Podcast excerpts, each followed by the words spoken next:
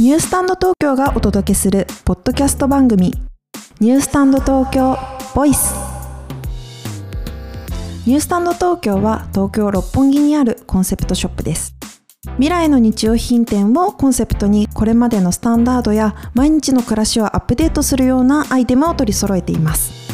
この番組ではニュースタンド東京がセレクトした未来の日用品にまつわるストーリーをさまざまなアイテムを通してこれからのスタンダードについて考えていくことで皆さんの毎日が、まあ、少しでもねアップデートするというきっかけになればと思っています。ニュースタンド東京ボイス。今日はニュースタンド東京を一緒に運営する運営パートナーのフェルマータの若菜さんにゲストとして来ていただきました。でニュースタンド東京はあの3社で運営している、まあ、ショップになるんですけれども、えっと、フェルマータさんは、まあ、店頭の接客などを平日営業している時にやっていただいていますでそんなフェルマータさんですが、まあ、どんな会社なのかみたいなところを、まあ、知ってる方もいらっしゃると思うんですけれども知らない方もいらっしゃると思うのであの簡単に若菜さんにご説明いただきながら、まあ、商品とかにねあの今日はお話しできればなと思っております。はいじゃあ若菜さんお願いします。はい、えー、若菜です。よろしくお願いします。えっ、ー、と今紹介にいただいたえっ、ー、とフェルマータについて先に、えー、ご説明させていただきますね。えっ、と私たちは、えー、あなたのタブーがワクワクに変わる日までっていうビジョンをかけ掲げているんですけれども、国内外の企業のフェムテックの市場参入とか、あとは、えー、一緒に運営させていただいている、えー、ニュースタンド東京のこうお店でフェムテックの商品を、えー、ご紹介したりだとか、あとはイベントを開催催したりだとか、えーまあ、ものづくりをしている企業さんの支援とかフェムテックの市場を作るために必要なことは全部やっているような会社です。そうですねなのであの年1回開催されているフェムテックフェスとかはフェルマータさんが主催としてあの毎年行ってたりそういうことされてますね。そうですね。はい、あのー、やってますね。一番最初多分フェムテックっていう言葉がまだ日本にない、まあ、メディアに取り上げられる前のね、2019年の10月に創業しているので、そこからこういうフェムテックっていう言葉がどんどん知っていただけてきたのかななんて思っています。まあ、フェムテック市場っていうのもどんどん変わってきていて、うん、皆さんにも知識がついたりあとは逆に本当に全くまだ触れていない方もいらっしゃるのでそんないろんな方々が来て楽しめる、まあ、いろんな気づきがあるっていうフェスに今年もなる予定です。そうですよね。なんか毎年、まあ、私も行かせてもらってるんですけどもうあのいろんな方がねあのフェムテックっていうワードでどんなことだろうって興味を持っていらっしゃる方から、まあ、情報感度高い方まであと企業さんとかもさまざまな方がいらっしゃっていて、まあ、情報交換の場になっていたりとか、まあ、そういうことをされている会社さんというところで。はい、はいでえっとまああのフェルマタさん自身自身というか自体あの海外のフェムテックブランドからまああのキュレーションしてるっていう形ですね。はい、でえっと日本で販売代理みたいなことを行っていると思うんですけれども、まあいろんな商材といいますかいろんなものがありますよね。あの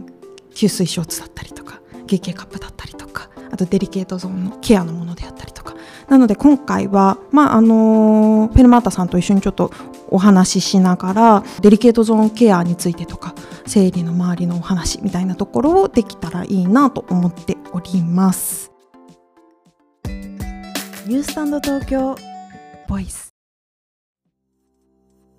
実際どんな商品があるかっていうのを、はい、ラインナップとして教えてもらってもいいですか、はい。はい、えーと、まず、えー、月経関連の製品というと、うん、まず一つは月経カップですね、うんうん、あともう一つは、えーと、吸水ショーツっていうのがあります。で最初に紹介したいなと思っているのは、うんうんうん、やっぱり吸水ショーツっていうのが2019年に販売をしだして、まあ、そこから、まあ、皆さんが知らないところからあの、まあ、自由さんがその後に取り扱いを始めて、うん。ね。うん、結構一般的になってきたなと思うんですけれども、やっぱりまだあの使ったことない方とか、まあ、いろんな不安とか、まあ、どんなものなのかっていうのを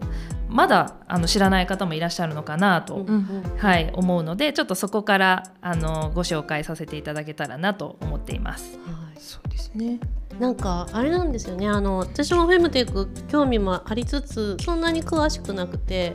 やっぱネットとか中心に情報ばっかりこう入ってきて、耳戸島になっちゃうんですけど、まあ、実際のこのものが見れる機会ってあんまりないからちょっと今目の前にこのはい、あのまさに商品,、商品があるんですけど、そうですね、はい、実際触ってみながらちょっとみんなでお話できたらなと、ですね。そうですね、はい扱わせていただいている、えーと、ブランドっていうのが日本のブランドもそうですし海外のブランドもいくつかあって、うん、まあ、通常ならお店に行くと1ブランドで、えーと、お求めに行くっていうことが多いと思うんですけど、うんうん、あのニュースタンド東京の場合だと本当に比較できるんですよ。でそれがそう、ね、キッズ用もあればもう量もあの少ないものからかなり多いものまで結構揃っているっていうところが一番のポイントで、うん、まず使いたいなとか、うん、どうなんだろう。自分ってこう使えるのかなって思った時に、まず来てもらうっていうのが実は一番こう早く知れるポイントじゃないかなと思って、うん、なかなかネットだとそうですね。自分にどれが合ってるのかなとか分からないですし、ね、結構なんか試すのにもなんかねあのハードルがあるなって、うん、そうですよね、なんかネットとかでも可愛いとか形が好きかもっていうのは分かっても、なかなかその質感とか、なんか自分に合ってるのかなっていうのが、結構不安なのかなと思ってい,、ね、ます。カバー力ととかもねショーツによって形もちょっと違ったりするからあるので本当に皆さんいろんなあの重視するポイントっていうのがあると思うんですよね。うんうん、で一番最初に聞かれることって漏れないですかって聞かれるんですよ。うん、まあみんなそこは心配になりますよね。そうですよね。よねあの今日持ってきたのがえっ、ー、と私が一番今そのたくさん世の中に吸水ショーツが出ている中で一番あのたくさんこう下着を入れるところってたくさんショーツ入ってるじゃないですか、うんうんうん、その中でもその日によってどれにするって何で決めます、うん、えそれは吸水ショーツに限らず。あ普通にあの普通のショーツで？も普通のショーツでも多分な何で決めます？えでもその日の気分か そうそう。そうなんですよね。色とか、ね、そう、うん、その日の気分って例えば色とか質感とか、うん、なんか今日こうなんか深い例えばちょっとお腹が痛いから、ちょっと深めのやつにしようとか、あとはなんか柔らかいのがいいなとかでも今日はちょっと可愛いのがいいなとかっていうその気分があると思うんですよね。ね。でそんな時に今私が選び選ぶものを吸水ショーツがいろいろ買ってる中でどれを選ぶかってところですね。そうなんですよ、でそこが意外とこれフェルマータのスタッフもみんな言ってたんですけどこのアイルっていうカナダのブランドの吸水ショーツがあります。はい。フェルマータさんの中でこれ結構使ってる方が多いんですね。めちゃくちゃ多いです。ち違うブランドさんとかかと思ったらこれが意外と社内の人気。使用歴が長いスタッフほどこのアイルの吸水ショーツがいいっていう話になるんですよ。でじゃあ普通のショーツを選ぶ時って可愛いのがいいなとか、はい、ね、なあそういう感覚的なものなんですけど、はい、生理中とかってなんとなく肌が敏感だったりとか、うん、なんか自分の肌に身につけるものをちょっとなんかこだわったものとか、うん、ちょっと優しいものとかにしようとかっていう気持ちって自然と結構働くんですよね。だからその時に私はこのアイルのこのオーガニックコトンを使ってるんですけど、はいはいはいはい、伸び感とかいやすごい。そうなんかやっぱりね、ね、オーガニックコトンのあったかい感じがするんですよ肌に触れた時に、うんうんはい、今ちょっと我々の目の前に商品があるんですけど形は本当シンンプルなね、そうですね。2タイプあって、ちょっと薄めうんと股上が浅いタイプっていうのが、うんうん、まあ、おへその下ですね、うんはい1センチぐらい下、うんうんうん、になるっていうのが、えーと、ヒップスターっていうタイプで、うんうん、ちょっと浅めですね。でも浅いと言ってもそんなにそんなに浅くはないですね。めちゃくちゃこう浅いかというと、うん、でもここまで本当に、あのおへそのちょっと下ぐらいな。でもかなり伸びるんですよ。いやすごいんですなので普通に履いてお尻の下なんですけどちょっとこう伸ばしても結構伸びます。でもう一つのブリーフタイプっていうセミハイウエストっていう長さではあるんですけど、おへそが隠れるぐらいにはグイッと上げることができる厚でもそんなに厚くないのか、ね、触るとそんなに厚み、ね、はい触るとそんなに厚みがないかも、うん、でも履くとやっぱり風合いがすごく温かみが、うん、あそうあるんですよね。柔らかくて、はいはいはい、なのでなんかそういった点で自分がそのどういう今気分でそのものを選んだのかなっていうのを、うん、なんかその基準がもちろん量っていうのもあると思いますし、ね、そうあのこういうあの肌触り履いてて気持ちがいいっていう、まあ、いろんなその重要にするポイントは人それぞれかなと思うんですけど、はい、今日はそうですね。カナダのこのアイルっていうのをちょっとメインに持ってきてみました。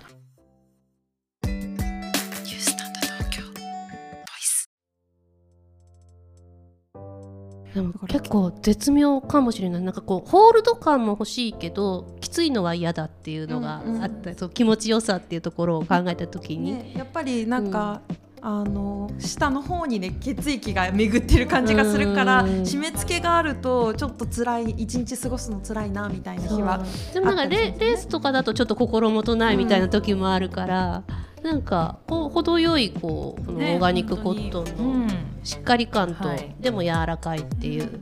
そうですね。あとそのこのアイルは、えーと、と一つちょっとそのクロッチって言ってあのー、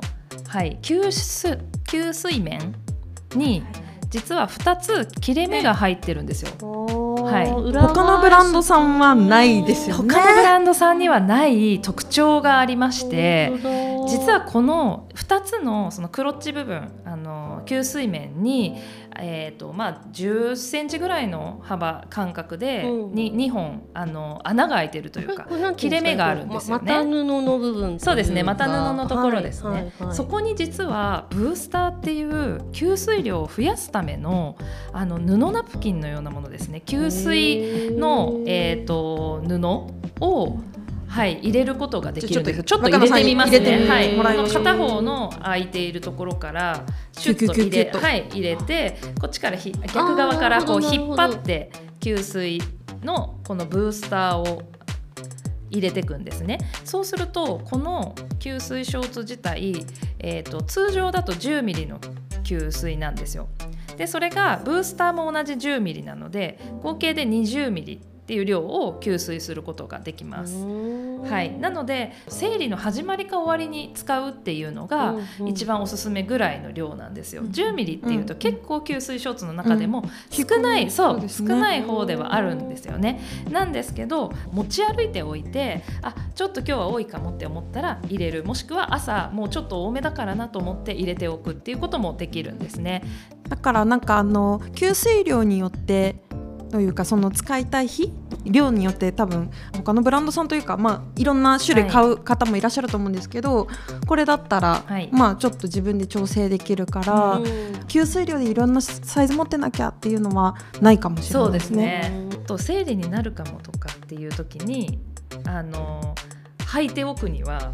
こうごわつかなくていいんですよ。ものによってはすごいごわついちゃうものもあったりしますよね。はい、まあ、それは価格に伴ったりするものもあるかもしれないですけど、ここのブランドさんなんかもう柔らかそうですね。かなり柔らかい。フィットする感じではありますね。っていうところはありますね。寝た時とか夜ね。あそうですね。睡眠中は。結構後ろになんか漏れがちじゃないですか。の辺も受け止めてくれそうな。はい、はい、なのでね、お昼間と夜とかは吸水量が違うものを履くっていうのは、全然いいと思います。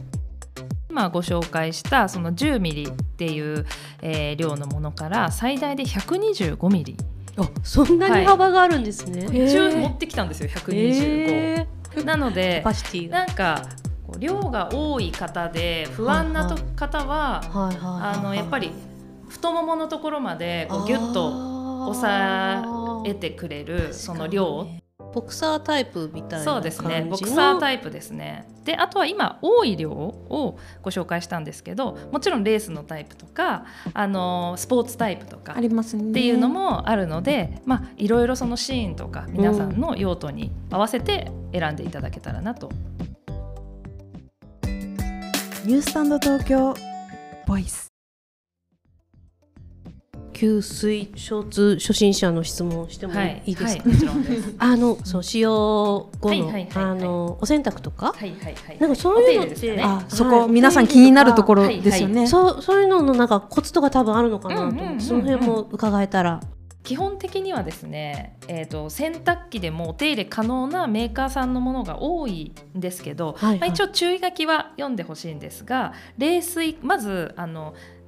脱いだ後に冷水で、はい、あのお湯だと固まってしまうので冷たい水で血は、はい、流します。はい、で、えーと、湯洗いしてからそのまま私は洗濯機にポイと入れます、でやっぱり量が多いものになると結構いつまでたってもあの流れ出てきたりするので、私はお風呂に入る時に一緒に、あの足元に置いといて、はいはい、なんか踏みながら、あの出しちゃってでそれをギュッて絞って洗濯機にポイってやると結構一日の流れに組み込んだ方がやっぱりいい、はいはい、そう。日々使うものだとそういうところもね手軽さがよりないと、続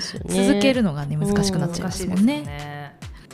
でもあれですよね。あの漂白剤と柔軟剤はそうですね。柔軟剤、そう漂白剤ももちろんで柔軟剤とあと乾燥機にはあのかけない方がいいものが多いのでそこだけあのちょっといいつも乾燥機にそのままあの乾燥かけてる場合はあの取り除いていただいて干すっていう、はい。はいはい、そこはちょっとひと手間かかるかもしれないですね。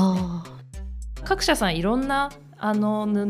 とか繊維の組み合わせでやってらっしゃるっていうところが結構面白いところかなと思います。一枚のショーツになんかこう技術が結集されているというか、ね、ですよね。だからなんかあの吸水するだけを目的じゃなくて履きごその上をこう行く履き心地とかね。そうですね。だからすごいなと思いますそうですね。なんか結構そのフェムテックの製品って、うん、今までなかったものを世の中に出していくので、実は市場に増えてきて。選べるようになった状態って、うん、結構もう機能性ってある程度のところまで皆さん、うん、あのレベルがすごく上がっていくんですよ。やっぱりたくさん市場に出ていくとその分だけ活性化されていくのでやっぱり研究が進んだりとかしていくので行き着くところは本当に肌触りとかそこの感覚の部分でもう今だと吸水ショーツだと選んでいいんじゃないかなっていうところまで世の中にこう結構増えてきている、そうですね、かなと思いますね。でも肌触りとか一番大事にしたいかもしれないですよね。そうですよね。確かに。一番敏感な時期に履くからこそだし、ね、なんかそこら辺は意識して選ぶといいかもしれないですね。